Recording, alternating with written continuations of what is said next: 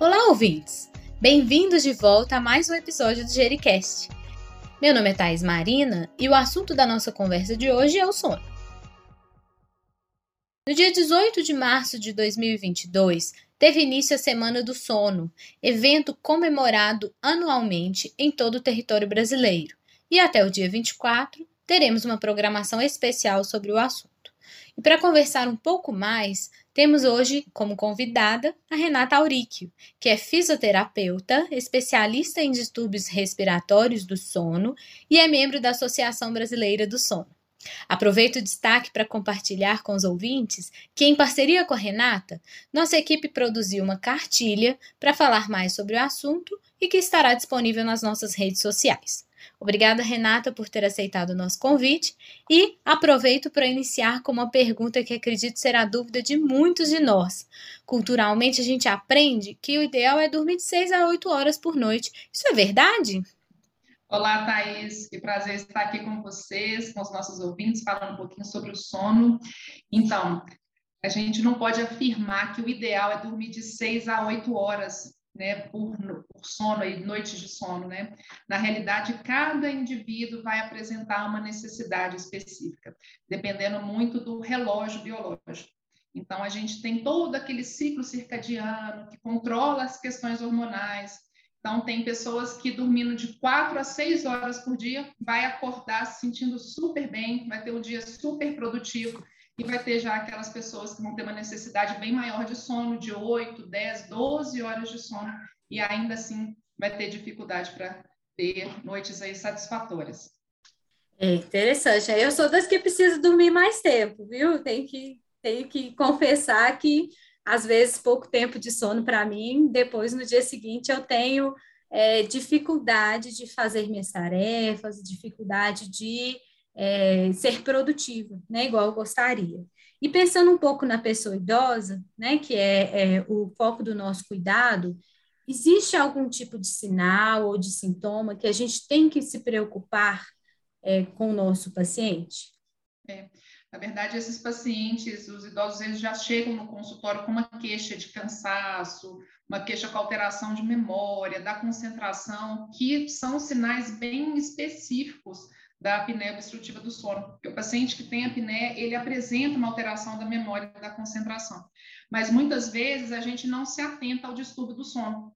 Às vezes a gente associa com uma outra, alguma outra questão, né? alguma outra patologia, por exemplo, Alzheimer, ou às vezes até uma doença de Parkinson, que associa mais a questão da idade. Então, uhum. acho que colocar é, no consultório né, esse questionamento para o paciente, como está a qualidade do sono, que na grande maioria no paciente idoso vai apresentar alteração, é importante uhum. sim para a investigação.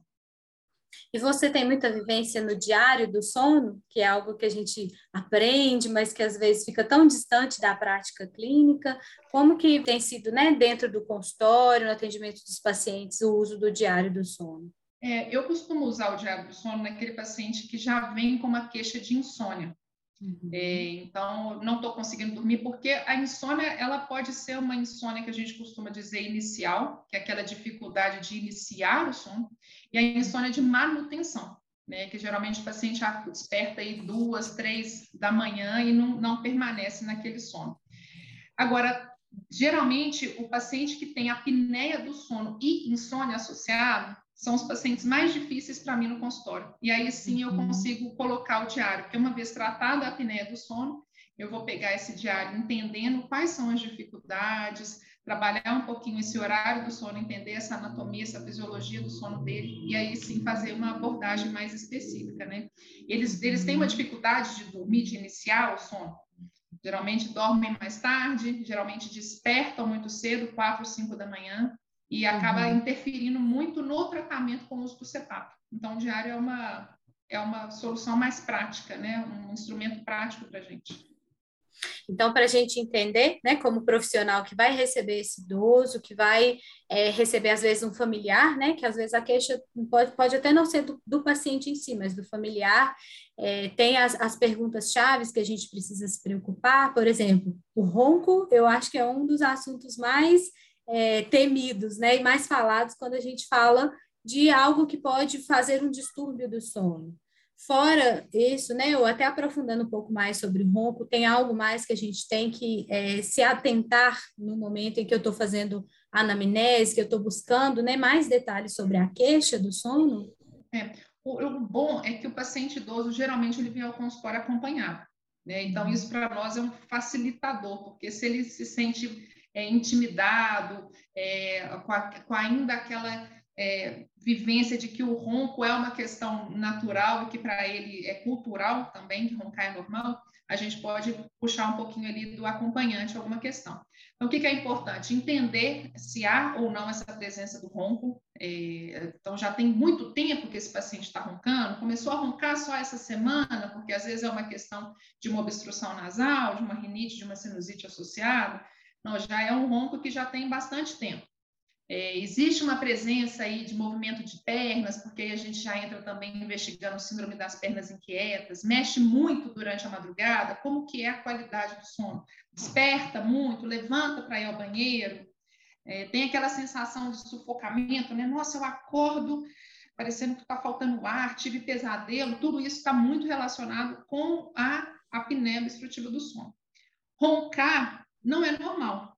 Acho que é uma dúvida que todo mundo deve ter, né? Assim, meu pai ronca, meu avô roncava, será que eu vou roncar? Isso é hereditário, é normal? Eu preciso é me acostumar com o ronco ou tem algo a ser feito sobre esse assunto, né? É. Então, olha só, roncar não é normal, definitivamente. Tá? O ronco é, na verdade, é uma vibração, o som, né? É uma vibração da via aérea quando o ar tenta passar.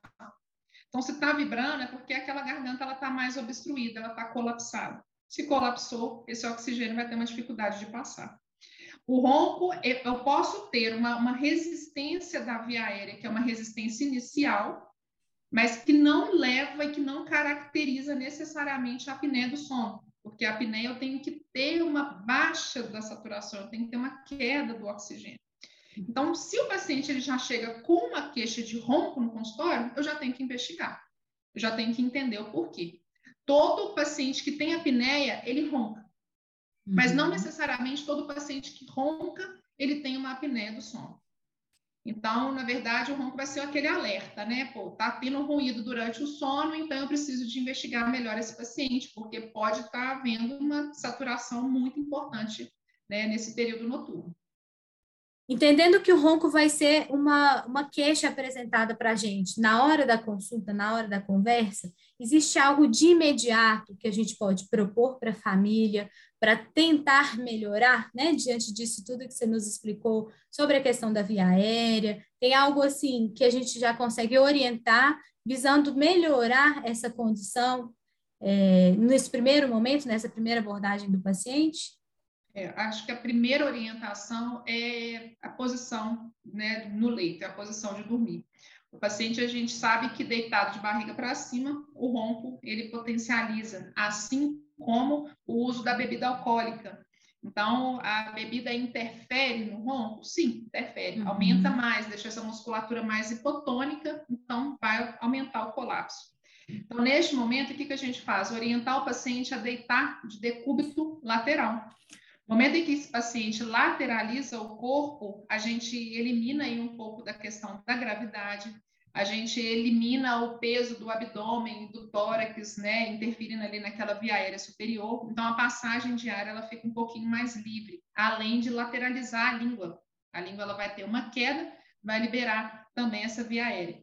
Então, neste primeiro momento, o paciente no consultório com a queixa, na verdade, a, o ronco até que pode sim, às vezes o paciente chega com uma queixa de ronco, né? Porque a, a esposa está incomodada, uhum. é a queixa social, né? Então, o ronco ele é uma queixa e um sinal. Mas a gente orientar posição decúbito lateral e também elevar a cabeceira de 45 a 60 graus. Ajuda bastante até, é, é, até direcionar esse paciente ao tratamento. Uhum. E é interessante isso, né? Porque quem ronca não percebe, né? Mas a quem está ao redor é, às vezes é torturado, né? Tem essa, essa, esse prejuízo no sono do outro, Sim. né? Por causa da questão do, do indivíduo em si, né? Dessa, desse prejuízo, do, desse distúrbio do sono, né? Desse, dessa Sim. situação que é, querendo ou não, é grave, né? Que a gente está tá entendendo que é uma situação que, não sendo normal, é algo que a gente precisa empenhar em melhorar, né? Correr atrás de um diagnóstico e de propor medidas para isso melhorar.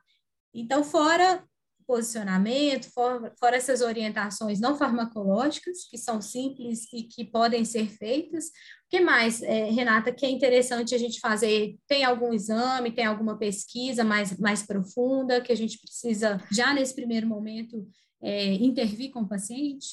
É, acho que a gente entender a, o perfil do paciente, agora já falando do paciente apneico e não do roncador, né? Uhum. Então, a gente avaliou, está com ronco, observou aí todas essas queixas de alteração de memória, concentração, avaliar, por exemplo, se esse paciente apresentou aí outros sinais que a gente pode falar um pouquinho mais adiante, mas em relação ao exame, que é padrão ouro para diagnóstico da apneia obstrutiva do sono, é a polissonografia.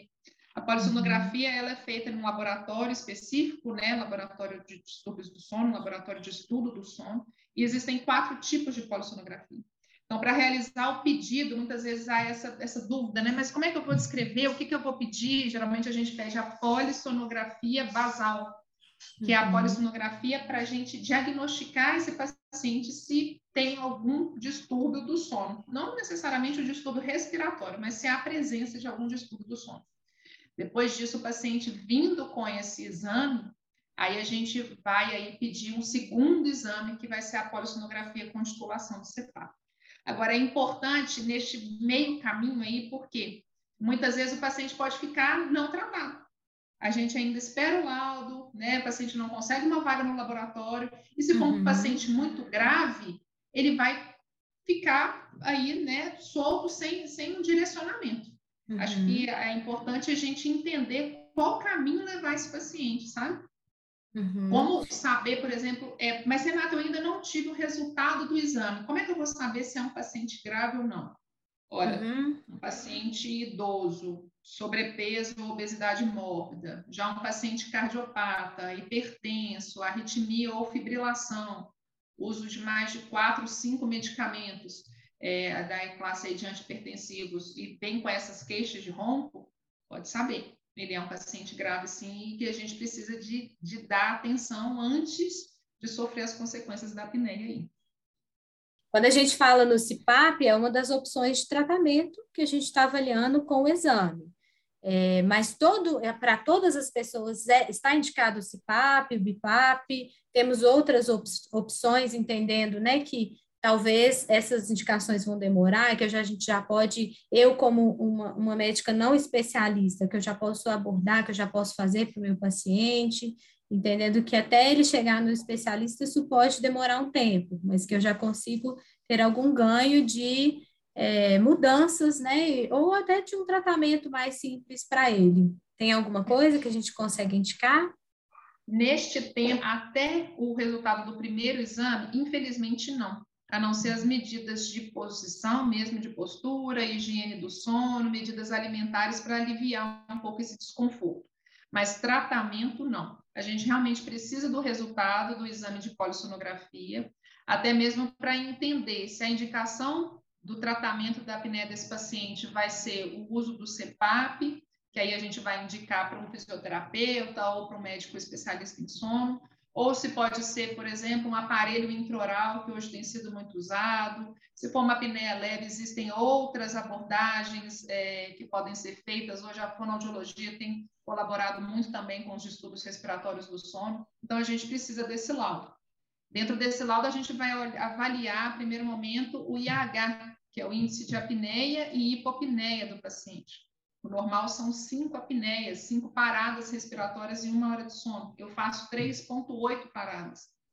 Então, a gente tem aí de 5 a 15 apneia leve, de 15 a 30 apneia moderada e acima de 30 uma apneia grave. Mas a gente não se prende só ao IH. Aí a gente vai olhar né, a saturação, a gente vai olhar a questão também da frequência cardíaca, se houve muita alteração, a gente vai detalhar este exame e direcionar uhum. aí para o fisioterapeuta. A partir disso, inicia seu tratamento do CEPAP. que aí a gente é, acaba antecipando, Thais, um pouquinho, porque o que, que seria o cenário ideal? O cenário ideal do paciente com apneia do sono é ele com a polissonografia basal no consultório médico. Uhum. Aí o médico fala: olha, você tem apneia, agora eu vou pedir a polissonografia com titulação do CEPAP. Esses são os dois exames. Só que isso uhum. não é a nossa realidade. Infelizmente. Uhum. Primeiro, porque a maioria dos convênios glosam esse segundo exame em um tempo curto. Então, eu, eu demando aí 90, 120 dias para ter o resultado de um exame para o paciente. Pode ser um paciente cardiopata grave, eu não posso deixar ele sem uma abordagem. E segundo, que às vezes esse paciente nem retorna ao, ao consultório, às vezes a gente perde isso.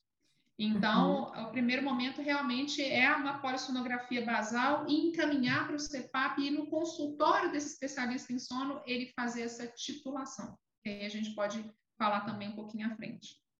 É isso que é interessante, né? Porque o CPAP é um tratamento, né? Um tratamento que é feito por um profissional capacitado, né? Você como, como especialista é, em, em distúrbio ventilatório do sono, né? Então você está capacitada a fazer isso, mas hoje em dia a gente encontra de tudo na internet, né? Então, acho que é uma dúvida válida para a gente perguntar, Renata, é, eu posso comprar meu CPAP pela internet, né? Eu fui lá, é. fiz o exame, preciso, tenho, sei lá, 15 apneias no meu exame, eu preciso realmente do, do, do do, é, do aparelho. Né? Então, eu, eu posso comprar pela internet? É.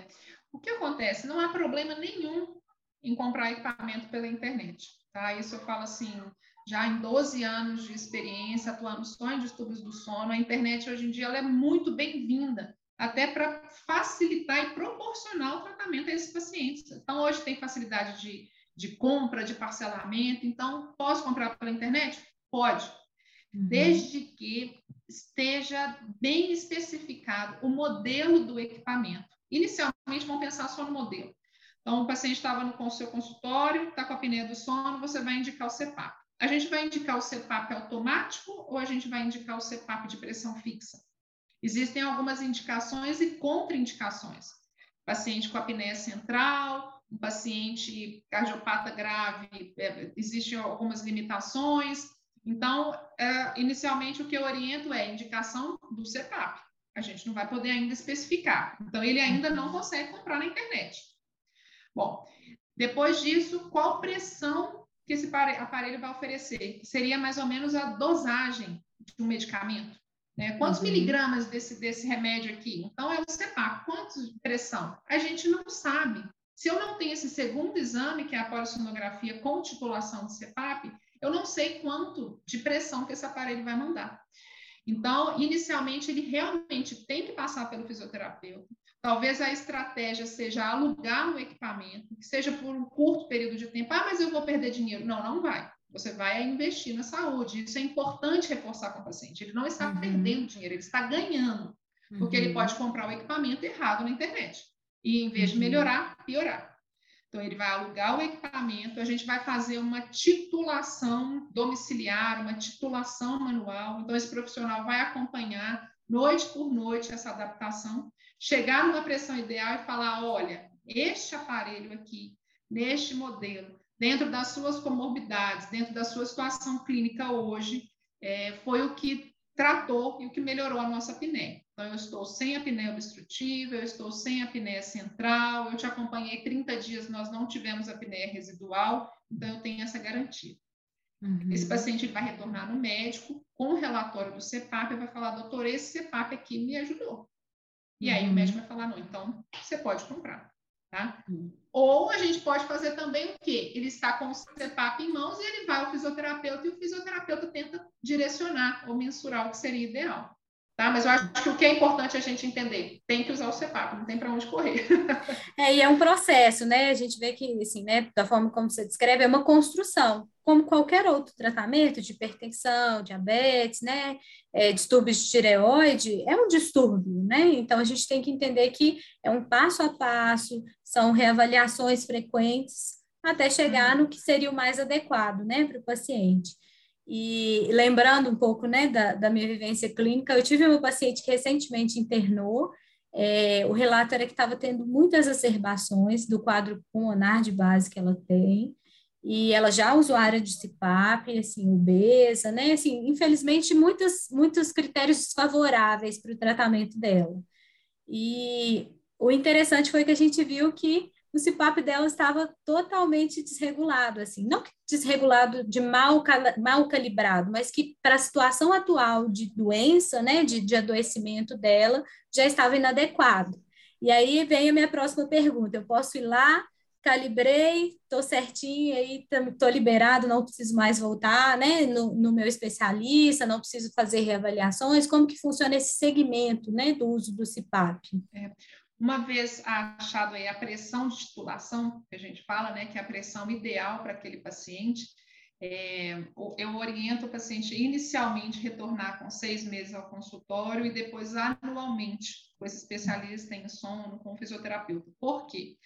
A gente vai ganhar peso, a gente vai perder peso, a gente uhum. vai ficar mais velho, Diminuir a idade não vai, mas ficar mais velho, eu garanto que nós somos foco. Esse é o nosso objetivo. Com certeza. A gente vai ficar mais velho. Vai trocar os medicamentos, essa classe medicamentosa toda, principalmente no paciente idoso, é, altera muito. E isso é, interfere no, no, no na, na, via aérea, na permeabilidade da via aérea. Principalmente uhum. se esse paciente ganhar peso. Eu tenho certeza que eu vou ter que oferecer mais pressão. Se ele perder peso, certamente eu tenho que regular este aparelho do paciente. Lembrando que se ele permanecer com o CPAP não ajustado para ele, a gente desencadeia a apneia residual, que são uhum. apneias centrais. Então, há um ano eu deixei ele excelente, mas passaram aí esses 12 meses, ele retorna no médico falando: Eu estou péssimo, eu estou com sono novamente, meu sono não está bom. Que foi logo que a gente começou aqui a conversa, né? Falando dos, dos, dos sinais, né? Das queixas. Uhum. Eu tenho, eu levanto muito à noite para o banheiro, que é a noctúria. Esse paciente com apneia do sono, ele tem uma noctúria, ele tem um refluxo importante, é, que são uhum. é, é, essas, essas queixas mais exacerbadas, né? Então, ele retorna com tudo isso. Então, qual é a orientação? Retornar para fazer o ajuste do equipamento. Esse ajuste pode ser feito em consultório? Pode. O médico pode realizar? Pode. Os equipamentos eles são travados, todos os aparelhos, de todos os modelos, exatamente para o paciente não ter acesso, porque a gente está uhum. lidando com uma pressão positiva então, o paciente, ah, a pressão está forte, vai lá e diminui, vai lá e aumenta, não é bem assim. Uhum. Mas se o médico tiver em mãos com o um relatório do acompanhamento do CEPAP, tiver uma polissonografia atualizada e esse conhecimento, ele consegue fazer esse ajuste em consultório sim. Mas é preciso ter, ter esse cuidado. É, quando você estava fazendo a pergunta, me, me lembrei de uma questão que é o CEPAP automático. Os pacientes, eles muitos recebem no consultório e compraram o equipamento na internet, sem problema nenhum. Iniciaram a adaptação, mas não estão conseguindo usar o aparelho. Não consegue, tem raiva do equipamento, mas eu comprei, Renato, um equipamento automático e me falaram que ele ajusta sozinho. Ora, o CPAP ele varia a pressão de 4 a 20. Eu costumo dizer que é como se fosse um, um carro de câmbio automático, ele vai variando de acordo com a necessidade do paciente. Uhum. Só que se a gente fosse tão simples assim o tratamento, né? Por que um exame de polissonografia com titulação de CEPAP? Por que a minha existência, a minha formação, pelo amor de Deus, preciso dela? Então, assim, não, é, não é só isso. Né? Então, o CEPAP automático é por um curto período que a gente deixa o paciente. Né? Tem paciente uhum. que nem sete dias a gente deixa, a gente deixa quatro dias para avaliar o percentil ideal ali de tratamento e depois fixar essa pressão. Então, uhum. automático também não é essa mil maravilhas, a gente tem que ter muito cuidado. Uhum. E assim, é, entendendo que parece que tudo de novo deixa a gente um pouco inseguro, né? E parece que é um aparelho que é um pouco assim monstruoso, né? E às vezes o paciente idoso que de vida inteira dormiu assim ou fez de outra forma, é, acaba recebendo esse diagnóstico, a necessidade de usar esse aparelho. O que você, Renata, né, como especialista, nos dá de dica para conversar com o paciente, né, para orientar, eu acho que até para reafirmar a importância desse tratamento, disso tudo que, que a gente entende né, como importante né, e como benéfico no caso de um paciente que precisa do, do aparelho. É, o, a apneia do sono é uma doença crônica e evolutiva. Então, a apneia não tem tratamento, a apneia é uhum. um acompanhamento. Isso é o primeiro ponto que a gente tem que reforçar muito com o paciente.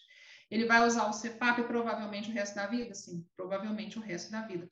O único fator reversível de uma apneia do sono talvez seja a questão do emagrecimento. Né? O paciente perdendo um peso, a gente repetindo a polissono, pode ser que aquela apneia tenha sido causada pelo excesso aí de, de tecido adiposo, né? Mas fora isso, uhum. a gente tem que reforçar que é um tratamento aí contínuo. Os riscos para um paciente com apneia do sono são claros. O paciente pode ter risco de infarto, pode ter risco de AVC, risco sim de morte súbita. A gente via muito no interior, ou esses pacientes infartaram de manhã. Ah, fulano acordou 5, 6 da manhã, infarto, infarto, não tomou remédio da noite passada. Uhum. E a verdade, a gente vendo né, a medicina do sono cada vez mais, né, mais estudos, é uma medicina bem recente, paciente com apneia, né, levando a fraqueza ali daquele coração, a gente acaba que o coração fica mais sobrecarregado à noite. Então, uhum. orientar ele desses riscos que ele está correndo. E mais, lembrá-lo que, que, a situação que ele tem hoje não é a situação real dele. Então, não, não mas eu estou me sentindo bem. Então, você pode se sentir melhor. Porque não tem como se sentir bem dormindo mal. Uhum. Nossa, mas eu estou muito cansado, e é porque eu aposentei agora, estou cheio de problema em casa, eu não aguento mesmo. Então, tem esses fatores mais o seu sono que está ruim. Então, se eu conseguir melhorar o seu sono, eu tenho certeza que você vai encarar com mais facilidade as questões e as dificuldades do dia a dia. Então, é entender que sim, um sono de qualidade ruim interfere na qualidade de vida desse paciente.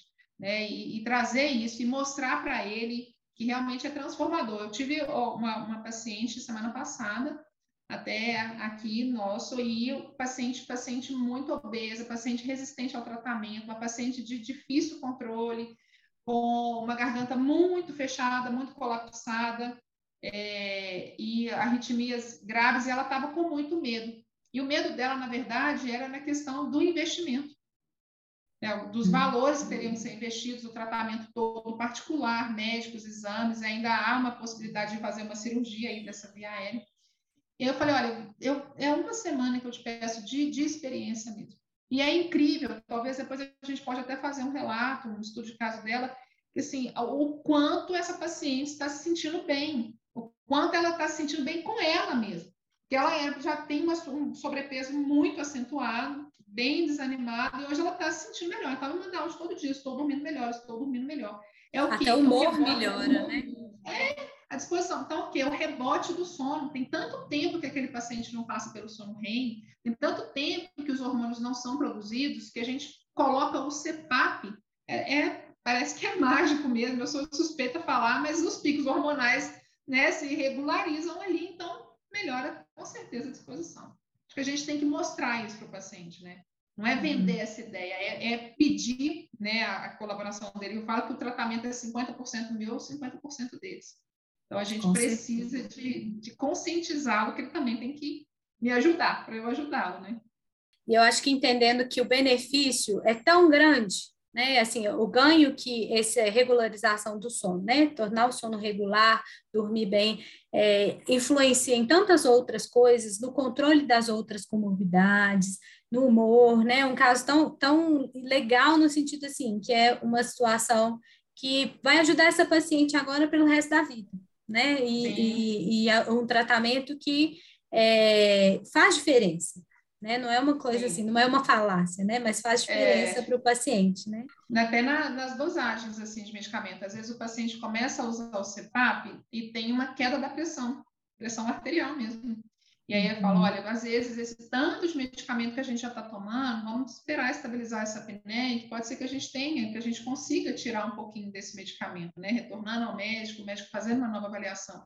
Então, ele está tendo um custo agora com o CEPAP, mas com certeza, imagina depois, quando a gente tira aquele mundo de medicamentos, né? Que eles tomam. Então, isso, isso é, muito, é muito gratificante ter um, um tratamento de, de sucesso nesse sentido. Ah, legal demais, Renata. E algo mais assim, da, né, saindo um pouco né, do CEPAP, desse tratamento, algo mais em relação aos distúrbios de sono em si, né, que a gente começou o, o, podcast falando, que a gente precisa também se atentar, né? A apneia do sono é um dos, das causas, mas você comentou também sobre a síndrome das pernas inquietas, acho que a questão oral, né, a questão do, do da é, de bruxismo, né? né? Tem, a, tem a outras coisas que a gente precisa se atentar, né? Tem algum outro recado sobre esse assunto que você também quer nos deixar, né? Quer nos ensinar aí também sobre distúrbio de sono? Acho importante a gente falar da insônia. É, a mulher, ela depois da menopausa altera tantas questões hormonais que, inclusive, o hormônio que protege a via aérea, é, ele tem, apresenta uma redução. Então, a gente tem que atentar que a mulher ela tem também uma tendência a ter apneia do sono, mas também a questão da insônia. Como trabalhar isso, como melhorar né, uma qualidade, uma qualidade do sono. A higiene do sono ela é pouquíssimo falada, pouquíssimo divulgada, porque às vezes ela é banalizada. Falar, ah, eu não vou orientar meu paciente a fazer isso, porque ele nem vai me dar atenção. Agora, se eu entender o que, que o benefício que vai trazer, eu conscientizar esse paciente a apagar uma luz às sete da noite, afastar da televisão, afastar do celular, é, e fazer sentido fisiológico, a gente enxergar isso, a gente às vezes consegue transparecer para o paciente. Então, realmente, a melatonina ela é, tem uma interferência muito grande com a questão da luz. A gente uhum. tem sim que orientar a questão da higiene do sono, que inclusive ela sofre influências também positivas na luz solar durante o dia. Então, a exposição ao sol durante o dia tem um benefício super positivo no controle de, desse sono, da qualidade do sono. Bruxismo. Bruxismo, os pacientes tratados positivamente com o CEPAP, é, depois a gente pode reavaliar na polissonografia tipo 1, a gente consegue ver se houve as ondas ali, sabe, da, dessa musculatura oral. Às vezes alguns conseguem até parar de fazer uso daquela placa, né, para bruxismo. Isso é importante, mas muitas vezes está relacionada com estresse, com alguma uhum. questão assim externa.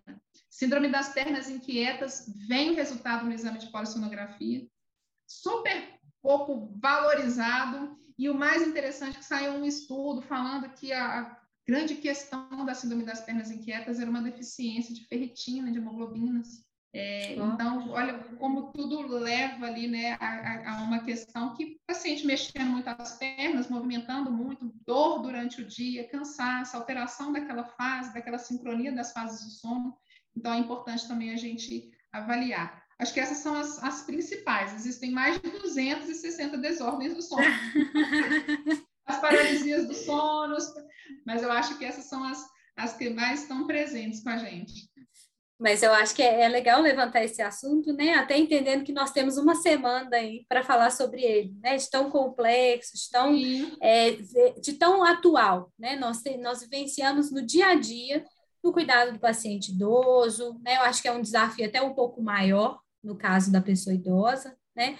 Mas é interessante a gente levantar e dar um gostinho para o nosso ouvinte, né? Que tem mais coisas a serem ditas aí. A gente não Sim. vai conseguir enxugar sobre esse assunto.